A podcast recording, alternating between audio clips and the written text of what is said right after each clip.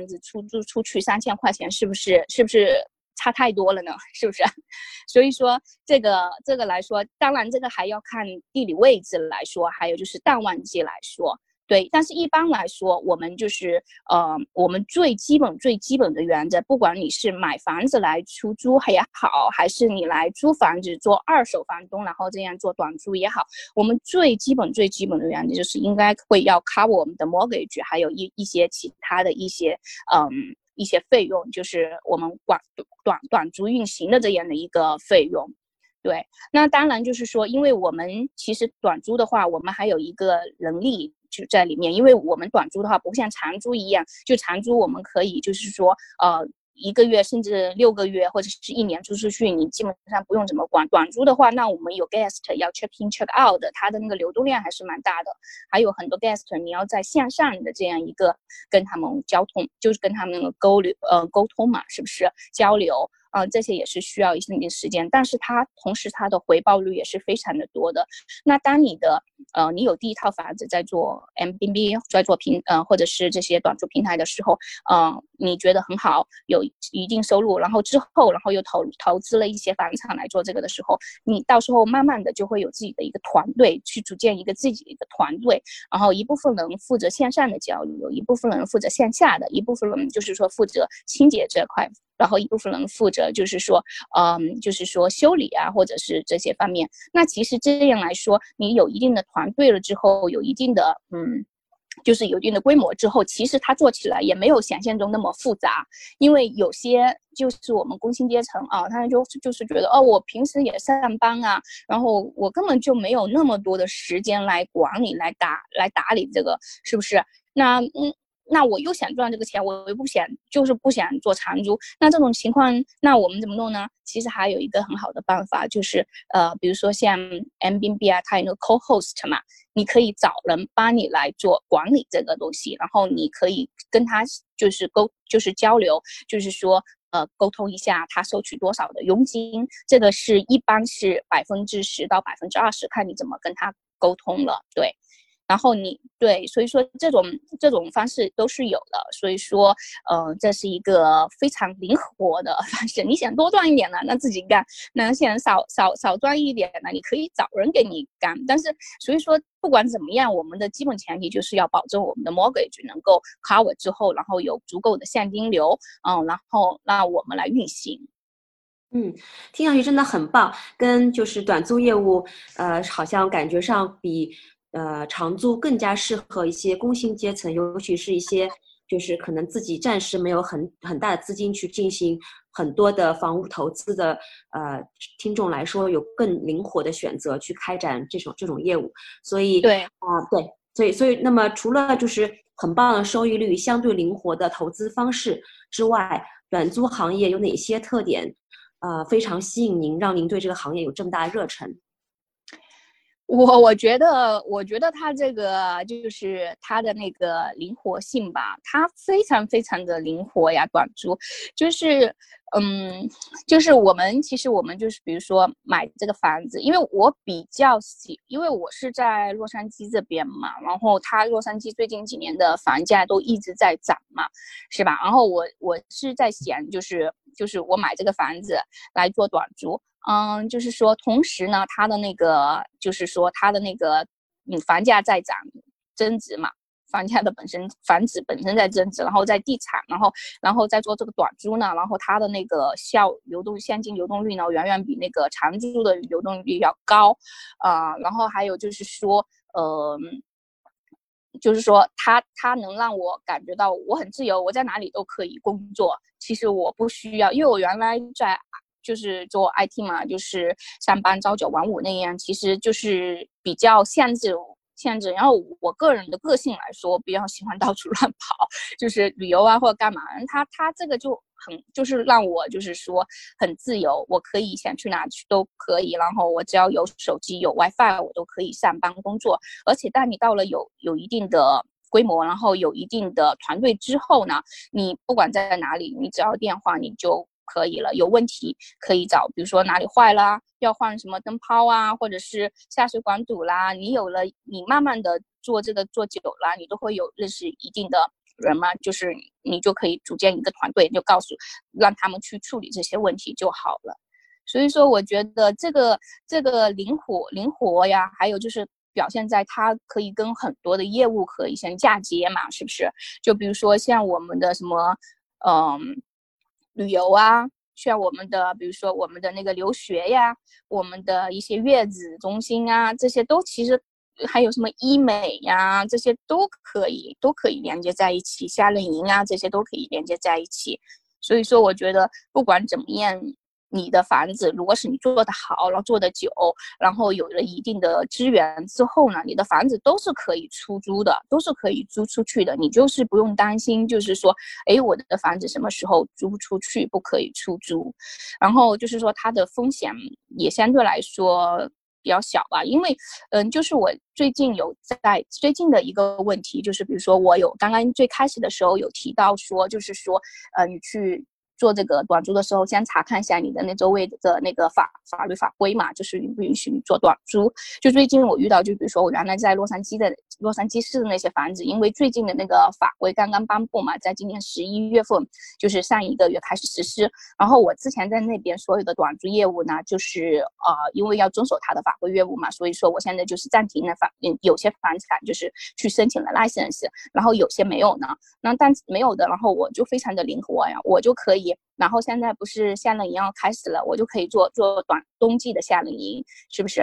然后比如说呃，在在比如说像中国人比较多一点的 m o n t r e Park 啊，或者是嗯丹巴啊这些很多地方，奥瓦这些地方呢，哦，那你有房租的话，你你可以就是灵活随时都可以转成，比如说像月子中心啊，是不是？医美啊，或者是到夏天来的时候，比如说夏令营啊，现在也做的很火嘛，是不是？那你也可以随时就是。就是把你的房子空下来，然后做夏令营这样，所以说这个是可以很跟很多一呃业务相嫁接的。同时就是说你买这个房子来，嗯，当然它有风险，但是你看好了之后，各通过各个各方面的对比之后，你觉得很很 comfortable 去买这个房子来做短租之后，然后正好市场也好的时候，那个房价上升的时候，你又有很多的现金流，同时你的房价又一直在上涨，我觉得这是一个。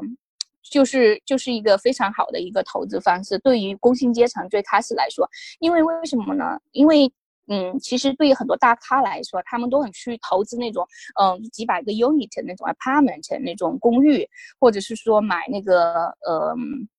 business 的一些一些那种商店啊什么的。那这些呢，相对一般的工薪阶层最开始来说呢，就是。要求的比较应该说是门槛相对来说会比较高，还有对这个房产方面的一些知识要求要了解的非常的多，就是做很多的调研嘛。所以说这个方面，这个方面来说呢，就是最开始对于最开始的投资者，他没有那么多的知那么那么 strong 的一个知识背景的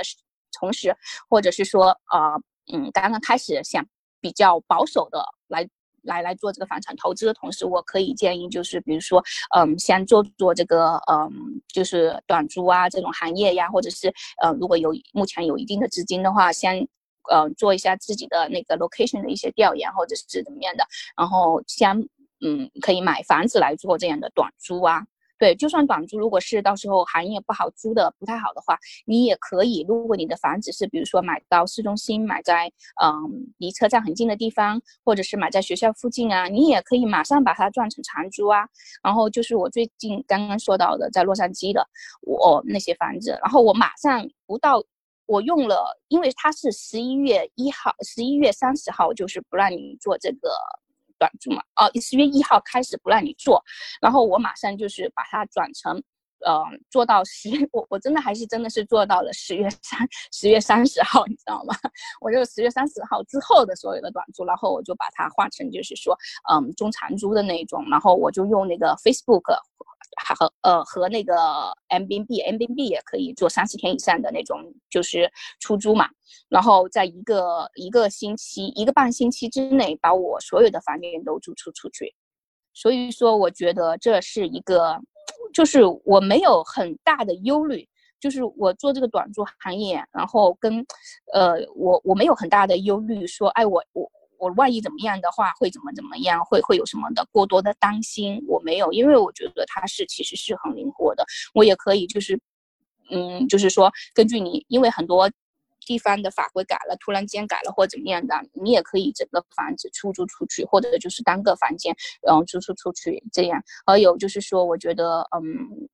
在这也给大家介绍一下，就是有个 Facebook，它那个 marketing，它它出租嘛，这个这个我觉得它也也是蛮好的，就是租租的蛮好的这个。啊 那个就是我刚才听下来，我觉得就是短租行业的就是很大的一个特点，就是它很灵活。那么就是这种就是在时间上和。呃，时间上的把握能够更有效的提高它的利用率。那那我我就让我想到说，现在这个冬天，呃，正好是滑雪的旺季。那很，比如我们我们去大熊湖啊，去 Mammoth 啊，那那些地方的 Airbnb 都租的特别的火爆。所以是不是就就您的意见来看，就是像那样的地方，就是一些 seasonal 的一些季节性的一些旅游区，是不是也是很适合用来开展短租业务呢？其实，呃。我有之前有朋友说他们在那个大熊湖那边，就是说有买了一些房子来专门做短租嘛。但他们那个就是这就像您说的，有真的是有季节性的，就是热门的时候可以两三百块钱一晚看，比如说单个房间可以有三到一百，然后或者整个 house 出出去可以，比如说五六百。所以说这个就是说真的是真的是看季节跟地点的，然后。说建不建议在那边现在在买房子呢？所以说我这个觉得，我觉得是还要做很大的调研，因为为什么呢？因为现在房价。大家都说就是已经在一个很高的一个点了嘛，而且你要考虑到你你旺季的时候挣，如果是你全年都在做短租，你要考虑到你旺季挣的那个钱能不能 cover 掉你淡季这个时候出你的这些钱。当然，因为短短租它相对来说比较灵活，是吧？那那我们就说到了，又说到了这个灵活度，就比如说我淡季的时候。你可以把它就是租给那些像你你你买房子的时候可以买到，就比如说离市中心近一点的，或者离学校，或者是呃就是离就是呃有其他景点的地方近一点的，不一定就是光光是冬季的时候滑雪。那那这种情况你就可以综合一下嘛，是不是？那比如说在淡季的时候，大家你可以把它转换成一个呃平时。出租可以出租的，就是比如说三十天以上啊，就是那样。然后你把价钱调调调下调低，然后三十天以下这样出租。然后到了旺季的时候，你就提前就是说，因为你那种比如说 month to month，你是每个月都可以终止合约的，是不是？然后你就提前就是把。把这个历史跟他们历史好，就是说，嗯，时间段是什么时候？等到旺季的时候，像冬天的时候，你就开始做短租，这样也是挺好的。但是前提是你有没有人要在那里去管理，因为管理这个也是一个很重要的一块。因为比如说你住洛杉矶，然后你不可能跑到那个 Big Bear 那边去啊。当然你房产很多，你可能自己去，或者是，嗯，这种情况要要请人来打理，那这些费用，然后你就是要算清楚了。嗯，那么您刚才也提到，就是说现在这个房价的问题，呃，那么就您看来，啊，目前这个市场形势，呃，是不是一个进入短租行业，尤其是一些可能小白或者是刚刚接触这个行业的人进入呢？嗯，这个房价来说呢，这个还真的是要看看那个地理位置来说耶，因为就算洛杉矶来说，就是。我比较了解洛杉矶这边，尔尔这边哈，就是你其实现在大家都说房价在跌在跌，但其实这边这边都还是稳，还是蛮稳的。这边洛加州这边都还是蛮稳的，所以说很多人他也说，就是说先。嗯，先不买房，然后把那个钱先先 hold 住，然后看到看看市场再说。那这样保守的做法也是挺好的。那你可以，如果现在又想对于一些工薪阶层，他有有有时间，有那个精力，然后又想开始投资的话，那也可以出买房来做呀。呃，就是 sorry，我说的是出租房子来做，就是做二手房东的这样的情况来弄，这样就其实风险降低了很大的一个风险啊。嗯。但是说到风险这个来说，就是说你 说到风险这个来说，你租房子来做的话，那你就是相当于给房东在交 mortgage，是不是？那因为你你的那个回报率又就就又见得变变低了嘛，是不是？所以说你就是如果是你买房子来做的话，那房子是你的，但是你就是要看好那个地点了。你开始首先，嗯。作为一些 M B B 来说，你不需要很，当然